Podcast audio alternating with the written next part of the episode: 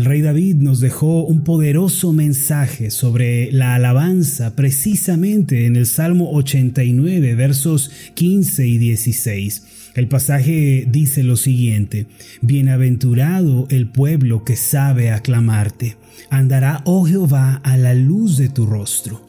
En tu nombre se alegrará todo el día y en tu justicia será enaltecido. La persona que sabe alabar a Dios con un corazón humilde y, un corazón de acción de gracias va a tener la luz de Dios en su vida. Aquel que mantiene una actitud de esperanza en Dios y le expresa esa alabanza continuamente no andará extraviado ni caerá en la confusión. Más bien la luz de Dios brillará sobre su vida y esta persona será guiada por el camino de la paz y el gozo. La luz mencionada en este pasaje se refiere al cuidado de Dios y su ayuda en todas las cosas del diario vivir. Por lo tanto, mis amados, resulta fundamental que aprendamos a alabar a Dios en nuestra vida personal.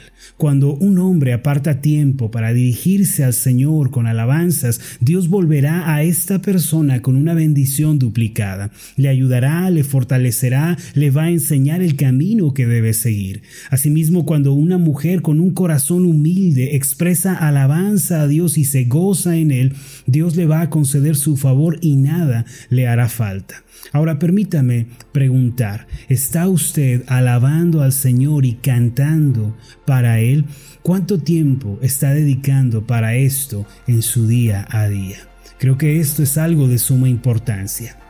El día de hoy quiero presentarles un himno que puede sernos muy útil a la hora de que tengamos tiempos de alabanza a Dios. Se trata del famoso himno cristiano llamado It is well with my soul, mejor conocido en español como Estoy bien con mi Dios. Este himno fue escrito en 1837 por un abogado cristiano y hombre de negocios de nombre Horatio Spafford este himno nos habla sobre la confianza que podemos tener en Dios en medio de las tempestades que se desatan a lo largo de nuestra vida. Este himno fue escrito después de varios acontecimientos traumáticos en la vida de Spafford. El primero de ellos fue la muerte de su único hijo varón en el año de 1871 debido a una enfermedad que fue seguido de una mala operación financiera que llevó a la bancarrota una de las empresas en las que Horatio había invertido.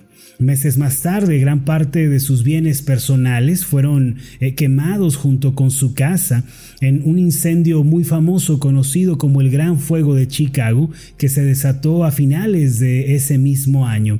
Este último le arruinó financieramente. Con el objetivo de descansar, de esparcirse y de visitar a sus amistades en Inglaterra, en 1873 decidió viajar a Europa con su familia en el transatlántico Billet du Havre no obstante, a último momento, un asunto de negocios le impidió viajar, por lo cual decidió enviar a su familia primero, la cual era conformada por su esposa y cuatro de sus hijas, doce, nueve, siete y cinco años. Durante este viaje, el Billet du Havre colisionó con un buque inglés y el transatlántico se hundió por completo en tan solo doce minutos. Gran parte de los pasajeros y de la tripulación del barco no pudieron salir del mismo y se ahogaron en las aguas del océano. Entre las víctimas fatales estaban las cuatro hijas de Spafford. Solamente su esposa logró sobrevivir y llegar a la costa oeste de las Islas Británicas en un barco pesquero que se prestó a ayudar a los sobrevivientes. Tan pronto como la señora Spafford llegó a Gales, envió a su esposo un telegrama en donde escribió únicamente dos palabras, única salva. Este fue el telegrama de su esposa, única salva. Ella quería que su marido supiera que de toda aquella catástrofe la única que se salvó de entre toda la familia era ella. Al recibir el telegrama, Spafford cayó al piso y lloró durante dos días. Ante esta fuerte conmoción, Horatio Spafford tomó el primer barco y viajó para encontrarse con su esposa. Se dice que durante el viaje El navío en el que viajaba Spafford atravesó el sitio exacto donde se había hundido el Billet du Havre. El capitán del barco le indicó a Horatio dónde se hallaba hundido el transatlántico. Al caer en cuenta que era allí en donde estaban los cuerpos de sus hijas, el Señor le recordó las palabras de su esposa, única, salva, y esto trajo consuelo a su corazón. Esa misma noche Spafford descendió a su camarote y con la imagen de la tragedia en su mente escribió los versos que componen este asombroso himno. A partir de esa situación tan traumática, de tantas pérdidas y fracasos, él pudo escribir una poesía que ha llegado a ser de consuelo para muchos creyentes alrededor del mundo que también se encuentran atribulados en un mar de aflicciones. El himno Estoy bien con mi Dios, escrito aquella noche de quebranto y de confusión, se volvió un canto de consuelo y de esperanza. Este himno dice de esta forma, De paz inundada mi senda ya esté, o cúbrala un mar de aflicción. Cualquiera que sea mi suerte diré, estoy bien, tengo paz, gloria a Dios. Estoy bien, estoy bien. Gloria a Dios. Tengo paz en mi ser.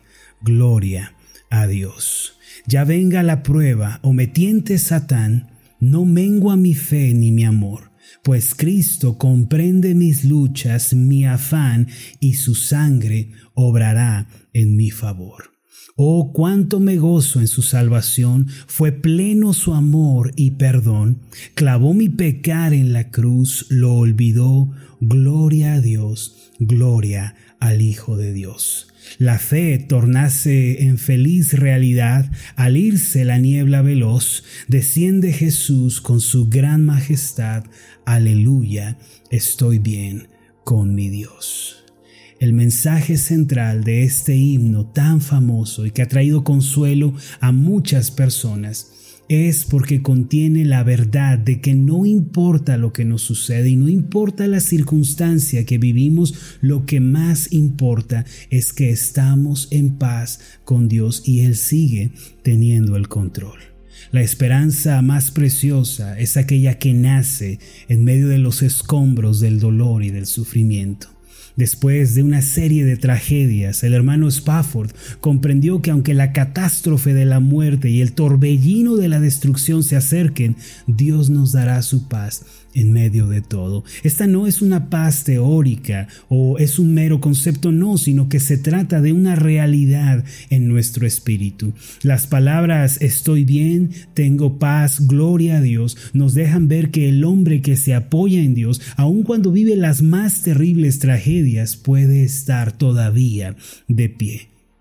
Mis amados, a lo largo de nuestra vida llegamos a encontrarnos con tempestades que afligen y debilitan nuestras almas. La pérdida de un ser querido, el fracaso de un negocio o el fracaso en el ámbito familiar, el fracaso quizá de un proyecto por el que tanto hemos trabajado, incluso la ruptura emocional o amorosa, todas estas cosas llegan a constituir una tempestad en nuestra vida. No hay en esta tierra alguien que no haya enfrentado una tormenta, o que no esté enfrentando una, o que no vaya a enfrentar una en el futuro. Todos nos encontramos luchando, todos estamos batallando con algún tipo de aflicción en nuestra vida. En realidad la vida es una lucha constante por suplir necesidades y llenar vacíos. ¿Qué podemos hacer entonces cuando una tempestad aparece en nuestro camino? ¿O qué hacer cuando a lo lejos vemos que las nubes negras de la aflicción, de la desesperación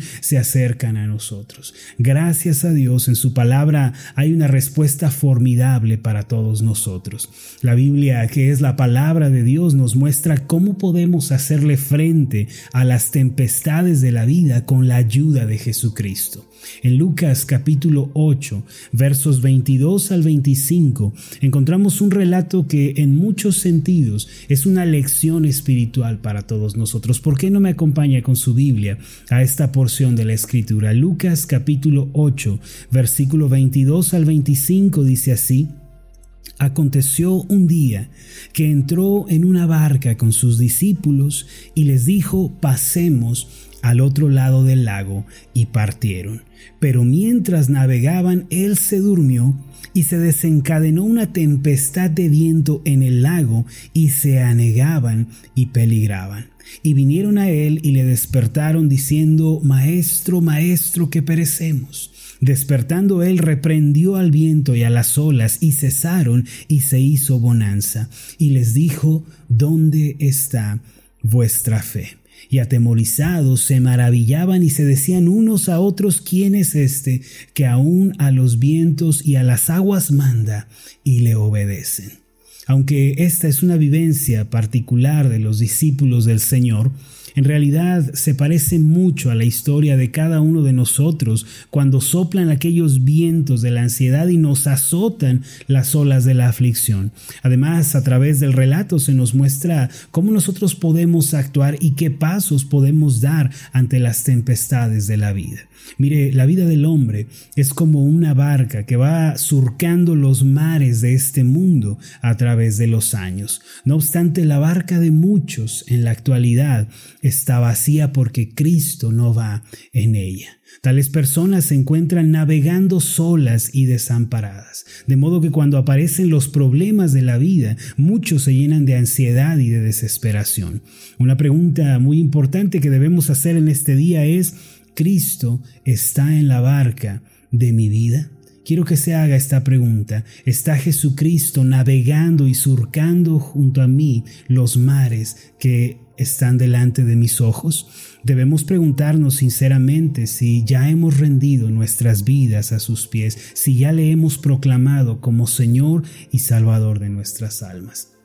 Cuando la respuesta no es afirmativa, mis amados, nos encontraremos solos y desamparados en el mar de la vida, expuestos a toda clase de tempestades y aflicciones que se levanten contra nosotros. Por eso el primer paso que tenemos que dar el día de hoy es el de asegurarnos de que Cristo ha venido a nuestro corazón y que le hemos reconocido como suficiente Salvador y Señor de nuestras vidas. Cristo hoy mismo nos llama, hoy mismo nos nos está invitando. ¿Por qué no le recibe en su vida en este día? Ríndase ante su señorío, abra las puertas de su vida al Salvador. Este es el día del encuentro con Jesús y de invitarlo a venir con nosotros en la barca de nuestra vida. Cuando Él entra, mis amados, toda amargura es disipada. La paz y la esperanza siempre acompañan al Señor Jesús. Y cuando Él está en nuestra vida, nos guía con ternura y nos da la victoria a cada paso que damos. No sé cuáles sean los sufrimientos que usted esté viviendo el día de hoy. No pretendo decirle que lo entiendo y que sé exactamente por lo que está pasando, pues solo usted conoce la aflicción, el problema, la carga que lleva.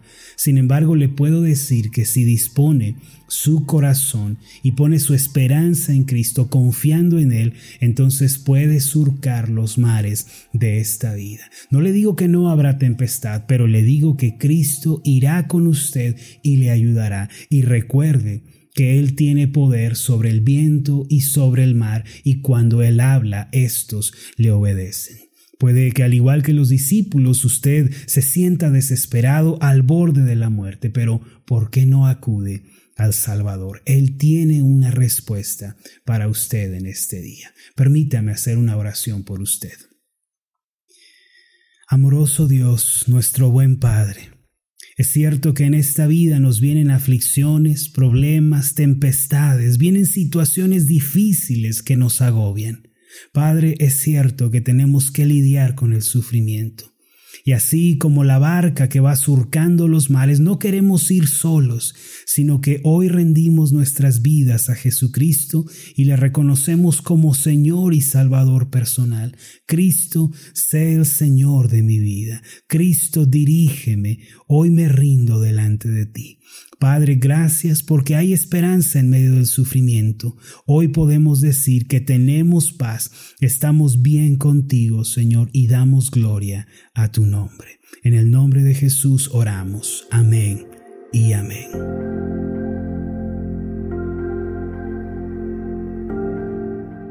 Hola, ¿qué tal? Mi nombre es Marlon Corona, soy el pastor de la iglesia Ascender en la ciudad de Zapopan, Jalisco, en México. Le agradezco mucho por haberme seguido con esta meditación. Mi oración siempre es que usted sea prosperado en todas las cosas y goce de una buena salud, así como prospera en su alma. Lo invito a que ore por las meditaciones Ascender y le pregunte a Dios cómo puede usted ser de bendición para este ministerio. Las meditaciones Ascender son impulsadas y apoyadas por nuestros Reciba un fuerte abrazo de mi parte. Que Dios le bendiga. Hasta la próxima.